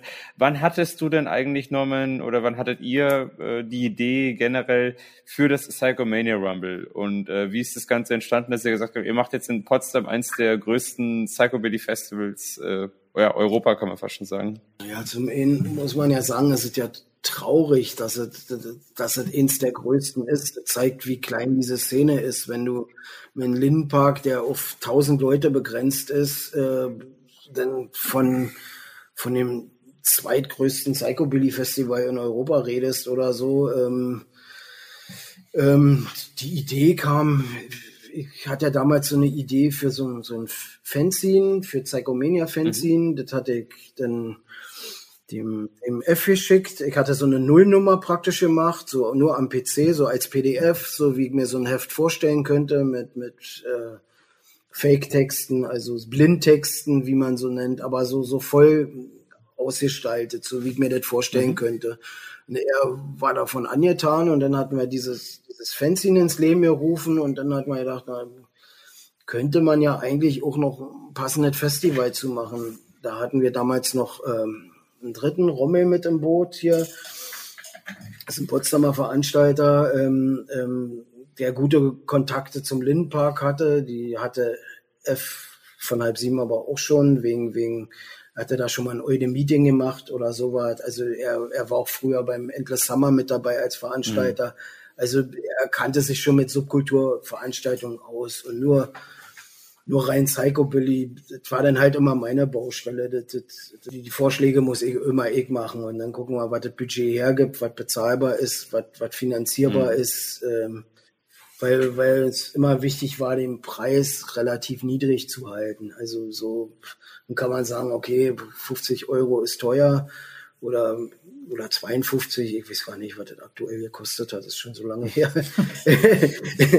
ähm, aber das sind 16 Bands, die du dann aus der ganzen Welt holst und, und dieses Risiko, was du jedes Jahr trägst und so, die ersten Jahre hatte ich auch echt schlaflose Nächte, so Monate vom, vom Festival.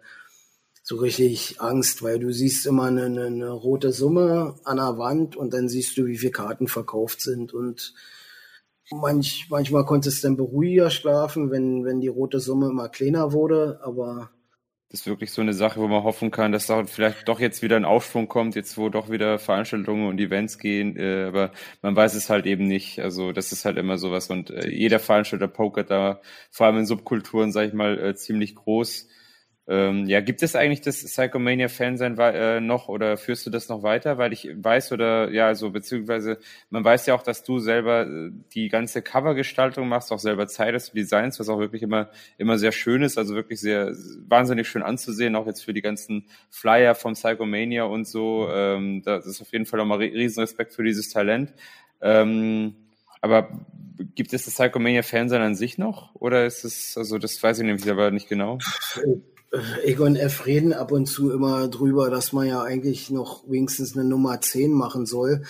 Aber mhm. eigentlich ist, ist unser kompletter Endverbrauchermarkt, also nicht Endverbraucher, die Zwischenhändler, diese ganzen Mail-Order, diese ganzen Szene-Shops, die gibt's alle nicht mehr.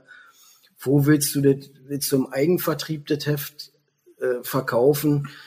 Der Aufwand, den ich habe, ich habe an so einem Heft, habe ich im Schnitt dafür drei Monate Freizeit geopfert. Also wirklich, ich habe, äh, ich bin vor der Arbeit, habe ich mir einen Wecker gestellt. Ich habe ich hab für die Horrorklinik gearbeitet im Homeoffice, muss ich dazu sagen. Da habe ich dann neun Stunden jeden Tag als Grafiker gearbeitet. Dann habe ich mir vor der Arbeit ein bisschen früher den Wecker gestellt, auf um sieben.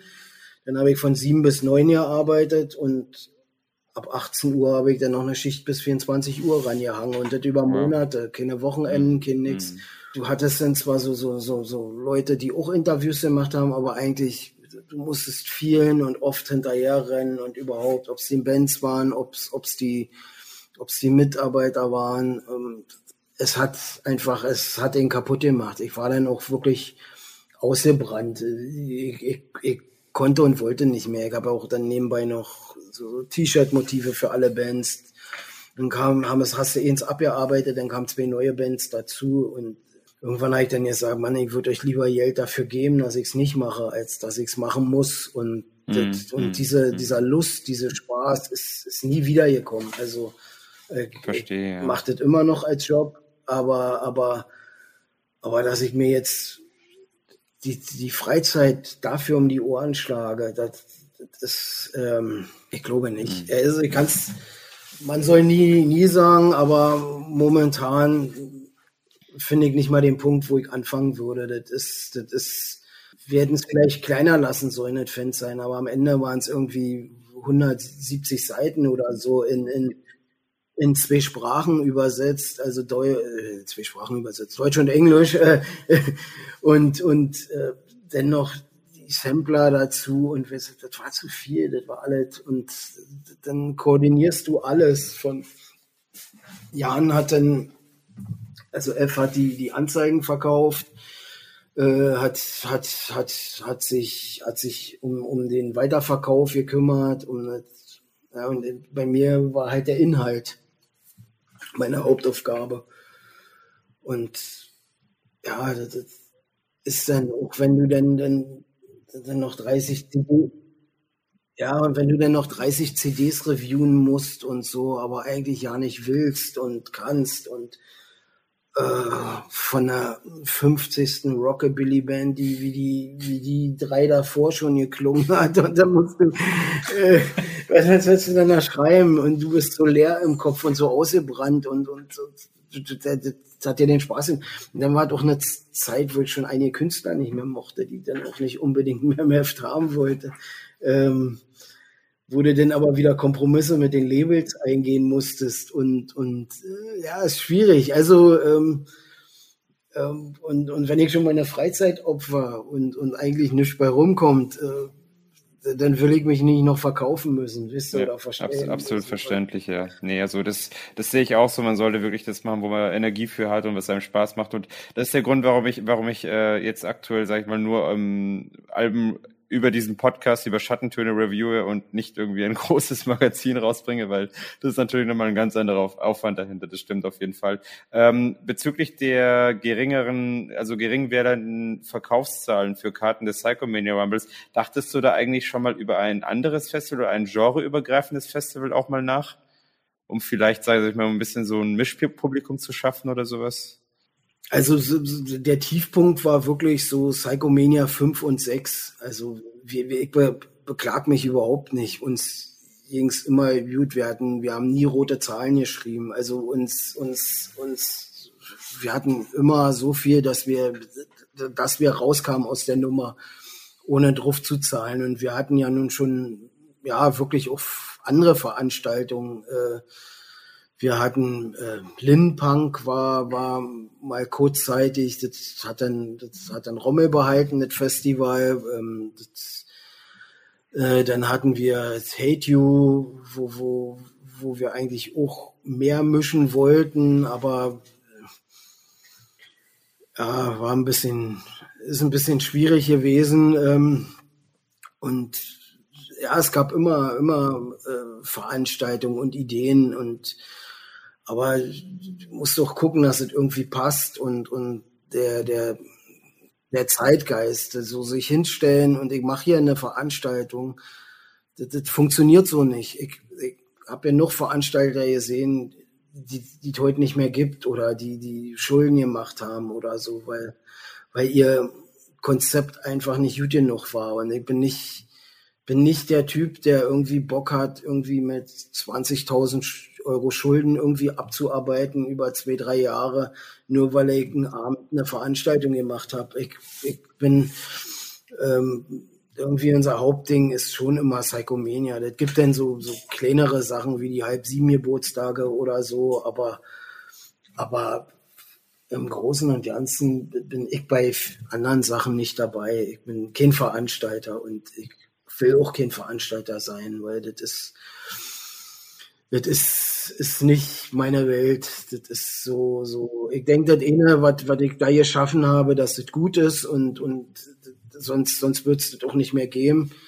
Das hat auch die Zeiten überlebt, wo, wo andere Festivals in die Knie gegangen sind. Also muss es was haben, was die Leute mögen und ob das natürlich unendlich ist, man muss dann von Jahr zu Jahr gucken oder, oder äh, von Nicht-Lockdown zu Nicht-Lockdown mittlerweile, ähm, ähm, äh, ob es weitergeht oder wie es weitergeht. Äh, wir wissen es selber noch nicht. Wir wissen ja nicht, wie nächstes Jahr sein soll, ob es irgendwelche Auflagen gibt, ob, ob ähm, wie viele Leute kommen dürfen, ob, ob äh, oder welche Kontrollen, was machbar ist du weißt doch gar nicht, ob, ob diese ganzen äh, Infrastrukturen von diesen Clubs überall noch funktionieren, weil sie vielleicht ja kein Personal mehr haben.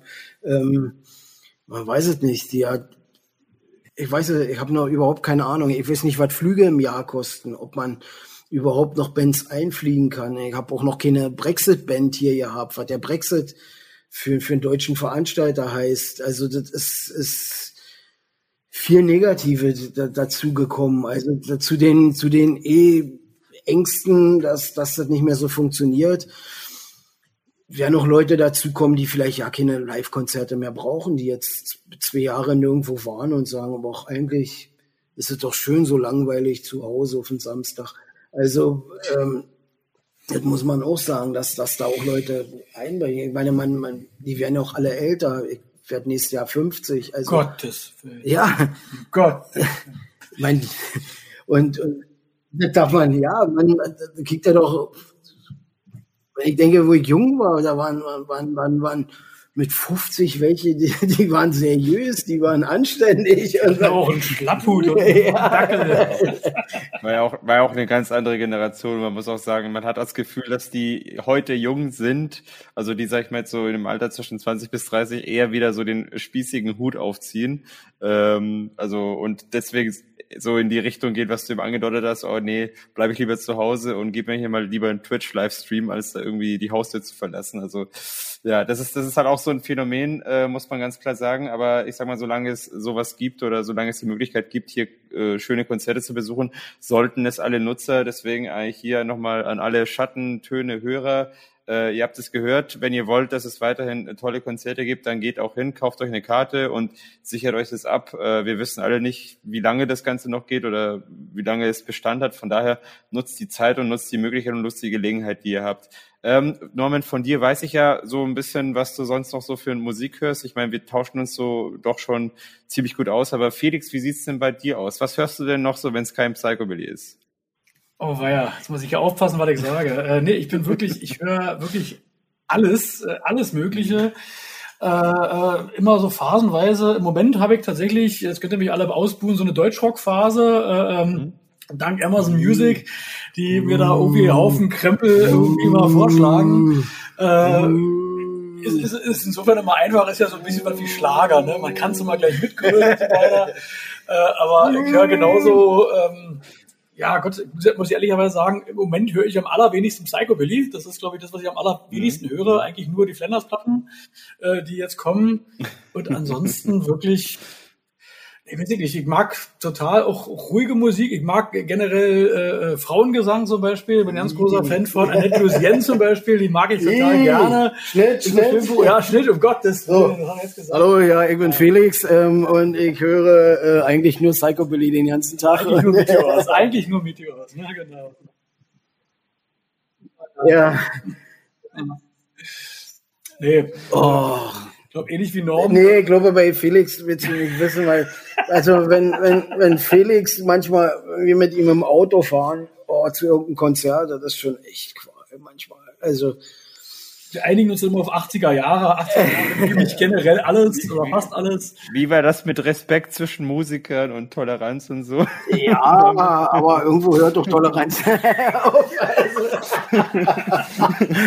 Mano. Ey, wenn, du, wenn du sechs, sieben Stunden irgendwo hinfährst und Felix. nur Scheiße hörst, Ja, schade. du sollst Jetzt ja abends tatsächlich etwas gefreut. Ja. Jetzt habe ich mich tatsächlich gefreut, ein bisschen mehr darüber zu erfahren. Jetzt hast du es, hast es richtig schön zunichte gemacht, Norman. Vielen Dank. Schade, schade. Also, Schade, ja. Aber hab ich, wir einfach, das war Felix. Ich habe gar nicht gesagt. Ich war die ganze Zeit still. dann, dann kommen wir einfach schon mal äh, zur nächsten Frage. Und zwar, wenn ihr jetzt gerade keine Musik macht und euch äh, nicht gegenseitig irgendwie auf den Sack geht, äh, was macht ihr denn sonst noch so in eurer Freizeit? Ich mache eigentlich nur Musik den ganzen Tag. ich eigentlich auch. Nee, Quatsch, wir sind, wir sind alle, wir sind alle so Neuhausbesitzer. Wir haben uns alle in den letzten Jahren Häuser gekauft und da hast du immer zu tun. Ich habe so ein, äh, ich habe so ein Haus gekauft, da könntest du bei RTL 2 bei Schnäppchenhäuser mitmachen. Ähm, das war ich, Meinst du jetzt die, die Villa in der Côte d'Azur? oder, oder welche meinst du jetzt? nee, Oder die andere in New York? in New York. Ach so, die, ja, die ist ja wirklich ein bisschen runtergekommen. Na gut, egal. Aber naja, ne? Nee, und da hast du halt immer zu tun. Also das war, ähm, aber wirklich tolle Toy-Szenen und äh, da, das lohnt sich einfach, äh, da seine Arbeit und Freizeit und Liebe drin zu stecken. Ähm, in ein paar Jahren hast du dann diese ganze Mietlast nicht mehr an den Backen und dann ähm, also schon ein bisschen Spieß, ja, so ein bisschen an Zukunft und Rente denken, von der ich nicht viel kriegen werde, aber Mhm, mhm. äh, weil ich zwischenzeitlich ein paar Jahre zu viel Subkultur war. das, das, das sagt die Rentenkasse, naja, dann kriegst du auch nur Subkultur bezahlt. Und, ähm, ja, also, aber dann habe ich vier Hunde, ähm, der eine cool, blind, ja, der andere taub. Mhm. Die, also Es sind so immer eine schön, die kleine- Bilder zu sehen, ja. Mhm. kleine Hunde-Rentnergang und da ist, ist immer was zu tun, ja. Dann mache ich jetzt im Lockdown konntest du ja nicht viel machen und meine Eltern besucht und, und äh, einfache Sachen. Also du konntest ja nicht mal Freunde treffen. Also zurzeit, Das fand ich jetzt gar nicht so schlimm. äh, Felix habe ich, jede, äh, Felix habe ich eigentlich jede Woche gesehen, weil wir diese Lockdown-Scheibe gemacht haben. Aber den Rest der Band halt nicht. Nicht proben können. Und so, ja, und dann arbeitest halt auch den ganzen Tag, war Und Angefangen, äh, gerade letztes Jahr seit Corona, äh, das ganze Thema äh, Mixing äh, selber dann auch zu machen, auch logischerweise aus Geldgründen, wo wir sagten, jetzt noch einen Mixer zu bezahlen, mit dem du den du entweder nicht bezahlen kannst oder wo du unzufrieden bist mit dem Ergebnis nachher oder einen Kompromiss machen musst. Und äh, jetzt machen wir das äh, auch noch selber. Und von daher es ist zwar jetzt nicht Musik machen, aber dann doch wieder Musik machen. Das heißt, ich glaube, die, die Musik bestimmt schon einen sehr, sehr großen Teil äh, auch der Freizeit. Ansonsten auch bei mir Haus und Garten, da ist genug zu tun. Äh, und äh, dann hat man noch ähm, kleine Menschen da oben so rumzulaufen mit vier Jahren, die wollen auch noch mal von einem was haben. Also man ist gut ausgelastet. Und wenn man all das durch hat, so wie unser Dennis, dann fängt man jetzt erst an, ein Haus zu bauen und äh, fängt den ganzen Quark von vorne an. Naja, gut. ja, Also irgendwie die Zeit vergeht. Mhm, mhm. Also was Mixing, äh, Mastering angeht, da kann ich jetzt ein bisschen Eigenwerbung machen für Dark Sound Production, aber das sei jetzt mal dahingestellt. ähm, genau. Ich weiß. Ähm, gut, also ich sag mal, wir haben jetzt wirklich schon über eine Stunde gutes Interview geführt. Jetzt frage ich nochmal so allgemein, worauf können sich denn eure Fans noch so als nächstes freuen, beziehungsweise welche Gigs wollt ihr uns denn, uns denn verraten, sind dem demnächst vielleicht jetzt doch noch geplant, jetzt wo sich das Ganze langsam lichtet und äh, ja. ich weiß nicht. Also wir, hatten jetzt ein paar Konzertanfragen, aber dadurch, dass Dennis gerade baut, äh, geht es nicht. Und wir haben mit Mickey jetzt noch ein zweiten Gitarristen, hoffentlich, wenn, wenn, wenn er Bock drauf hat und wenn es ihm Spaß macht. Wir sind begeistert, ähm, den wir auch erst involvieren wollen. Ähm, ich weiß, wir wissen es noch nicht. Wir haben jetzt stehen noch irgendwelche Konzerte an, wo ich aber auch noch nichts gehört habe, ob die wirklich stattfinden, wie die stattfinden. Ich habe keinen Bock auf Sitzkonzerte, ich habe keinen Bock auf Streaming-Konzerte, ich habe keinen Bock auf äh, ja, so, so, so diese ganze Beschränkungskacke da, wenn, wenn, das, das ist doch auch alles Mist, das ist doch. Ja, man muss auch sagen, zu Psychobilly passt das halt jetzt auch nicht so, die Sitzkonzerte, muss ich auch ehrlich gesagt zugeben. Also ja. zu anderen Musikrichtungen vielleicht eher, aber Psychobilly ist ja eher das, ja. äh, nicht so das passende Genre fand, dafür. Ich fand wirklich, das Schlimmste waren eigentlich die Streaming-Konzerte. Das war so, so, so auch wo, wo, wo Bands entzaubert wurden auf der Bühne weil ich habe Beatsticks im SO36 gesehen. Die haben nur einen Song gespielt, aber dann dachte ich, boah, krass, mit, mit einem mittelmäßigen Mixer und, und ohne Publikum sind die eine stinknormale Band. Die sind so, die waren auf immer in drei Minuten so geerdet und, und so, ähm, und, und wir hatten ja auch verschiedene Anfragen. Immer sollten wir nach Plauen fahren, wo ich dann denke, okay, wir sind Kontaktbeschränkungen und wir fahren zu viert nach Plauen. Mhm. Das macht keinen Sinn. Auch weil wir, wir konnten noch ja nicht üben. Wir haben auch wirklich nicht geübt, weil unser Problem ist, unser Proberaum ist hörbar. Also, äh, und nicht jeder mag uns hier in Potsdam. Und, und nicht jeder gönnt uns das, dass, dass, dass man uns auch in Luckenwalde und Ludwigsfelde noch kennt und, und, und in Werder Havel und äh, das äh, oder im tiefsten wisst ihr, wie, wie bei mir. ja, oder im tiefsten Bayern, du bist die Ausnahme hier. Äh, aber wisst ihr, wenn dich nicht jeder mag, dann musst du schon vorsichtiger sein. Und außerdem ähm, haben wir ja auch eine ganze Verantwortung ich gegenüber meinen Eltern oder was ich was in dieser Zeit ja habe, wo ich dann sage, okay, ähm, wir haben auch jemanden in der Band, der viel mit äh, Corona-Toten zu tun hatte, also weil er mhm. Bestatter mhm. ist. Und dann, dann ist, ist es immer so ein unangenehmes Gefühl dabei, weil ich kann immer was. Ähm, mhm. Ich habe keine Angst, dass, dass, dass ich es vielleicht kriege oder, oder einer von uns. Wir werden es schon hoffentlich irgendwie überleben, aber ich weiß, wenn ich meine Eltern anstecken würde oder mhm. so, das, das, da will ich nicht schuld sein. Diese, diese Last könnte ich nicht mit mir tragen äh, und, und wollte ich nicht. Und deswegen haben wir auch logischerweise nicht geprobt und gar nichts. Und wir, wir proben jetzt seit vier, fünf Wochen wieder und, und müssen erstmal wieder reinkommen. Und ähm, das stimmt doch noch nicht alles wieder. Das, das ist halt, wenn du, wenn du sieben Monate nicht gespielt hast, dann flutscht es noch nicht so. Mhm. Also nicht so, dass du sagst, okay, damit gehe ich jetzt auf immer wieder vor Leute oder so. Also hab keine Ahnung, also live ist das eh ne, aber wir, wir haben, ähm, wie gesagt, wir, wir sind auch so aktiv, wir nehmen Musik auf, wir, wird auch bald, die Platte wird auch bald fertiggestellt sein. Ähm, ähm, dann, dann kommt halt die nächste Platte raus und dann arbeiten wir volle Wucht auch an, an den kommenden Sachen. Mhm. Ähm, da wird eine Best-of und natürlich auch ein neues Studioalbum sein, wobei das Studioalbum mehr nach hinten gestellt ist, weil die Best-of macht nur zum 25. Sinn, sonst müssten wir wieder fünf Jahre warten. Da kann man sich schon drauf freuen, glaube ich. Die Lockdown, ja, die, die kommt jetzt, die kommt demnächst. Genau, die Lockdown-Platte, auf die man sich freuen kann, genau, das ist schön, ja. Mhm.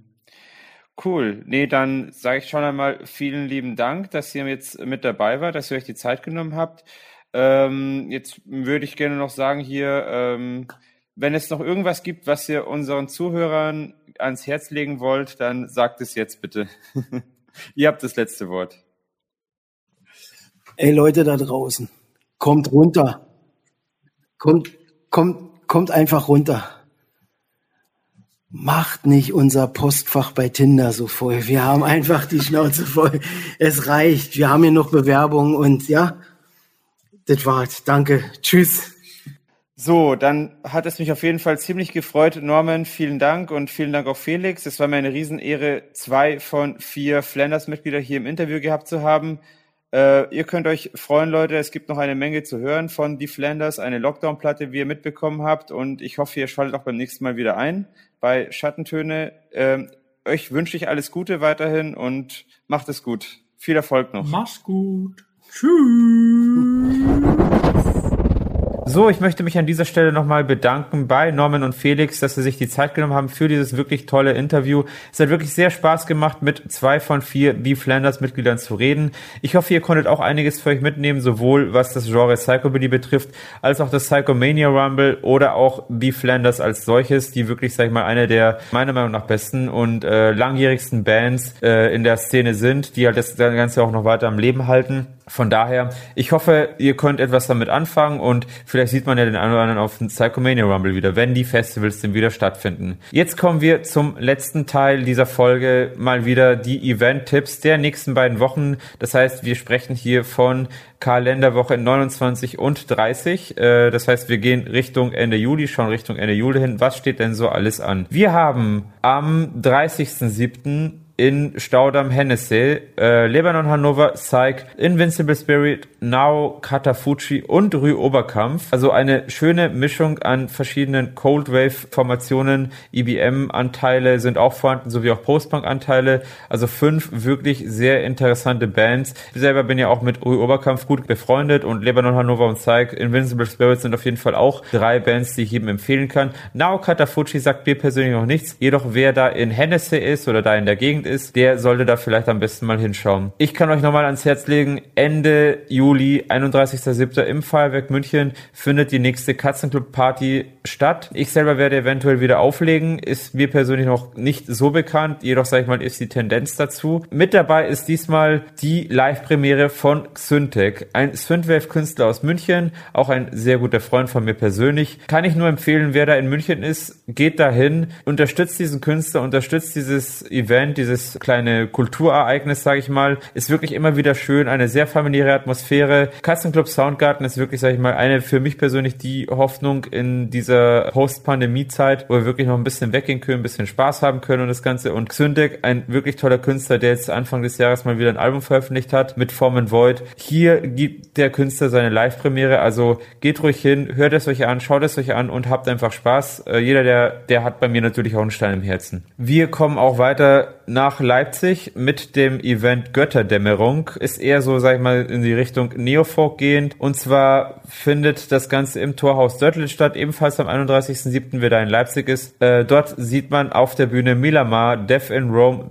äh, St. Michael Front und Kupfer und Eisen. Ähm, nächste Woche, also am 25.07. findet noch in der Moritzbastei Leipzig ein Konzert von der lang bewährten Industrial Rock Formation Rabia Sorda statt. Außerdem zwei Tage vorher am 23.07. Suicide Commando System Noir und Neoclin ebenfalls in Leipzig im Hellraiser.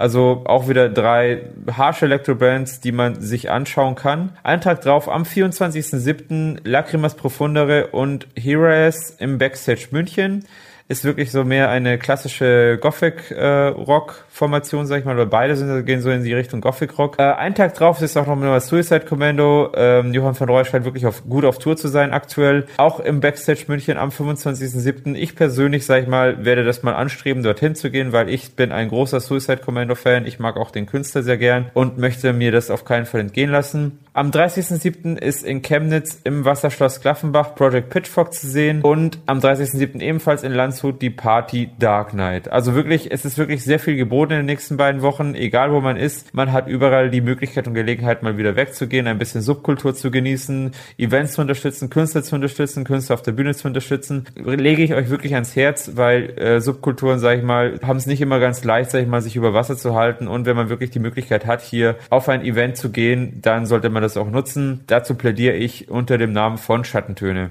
Das war's auch schon für diese Folge. Ich hoffe, euch hat das Ganze gefallen. Es gab einige Album-Reviews mal wieder. Es gab ein Psychobilly-Special. Es gab ein wunderbares Interview mit The Flanders äh, und auch eine Außenkorrespondenz von Jim Rowe und jetzt noch einige Event-Tipps. Das volle Programm für euch. Ich wünsche euch was. Lasst es euch gut gehen und wir hören uns bei der nächsten Folge. Vielen Dank, dass ihr diesmal wieder mit dabei gewesen seid. Ich hoffe, euch hat dieser kleine Einblick in den musikalischen Untergrund gefallen. Falls ja, würde ich mich sehr über ein Abo oder eine 5-Sterne-Bewertung freuen. Die Fledermaus sagt Tschüss und bis zum nächsten Mal.